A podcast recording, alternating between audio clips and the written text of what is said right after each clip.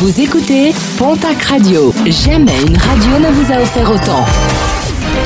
L'information locale à 9h, c'est sur Pontac Radio. Bonjour Jean-Marc Courage Sénac. Très belle matinée. Prison ferme pour trois cambrioleurs condamnés en début de semaine au tribunal de Pau. Fin 2015, ils avaient commis de multiples cambriolages dans la région, dans les Pyrénées-Atlantiques, mais également dans les Hautes-Pyrénées, et particulièrement sur le secteur de Cotteret, où une vingtaine de méfaits avaient été déplorés. Le cerveau des opérations a écopé de trois ans et demi de prison, ses deux complices à 20 mois et un an de prison.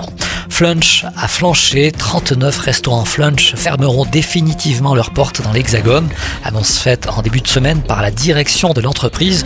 Et parmi ces 39 restaurants, celui situé à notifications de licenciement pourraient commencer à compter du 16 août prochain. Quant au Flunch, situé à l'Escar, fermé depuis plus d'un an, il fait l'objet d'un plan de reprise, un projet de cession toujours en cours de discussion pour la direction. Les syndicats craignent de leur côté qu'aucun repreneur ne soit désigné.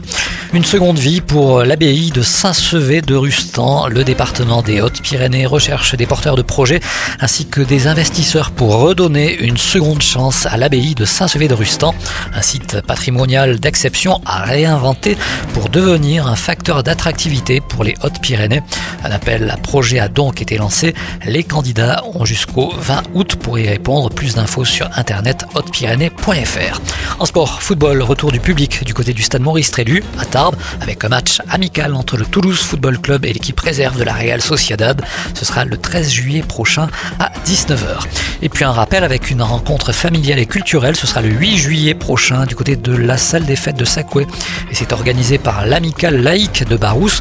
Dès 19h, repas partagé, un espace de jeu dédié aux enfants, une animation ainsi qu'une buvette sur place. Et puis vers 21h, le spectacle Le Petit Soldat de Plomb avec la compagnie Rêve de Théâtre. Spectacle gratuit sur réservation auprès de Mélanie au 07 52 63 34 97.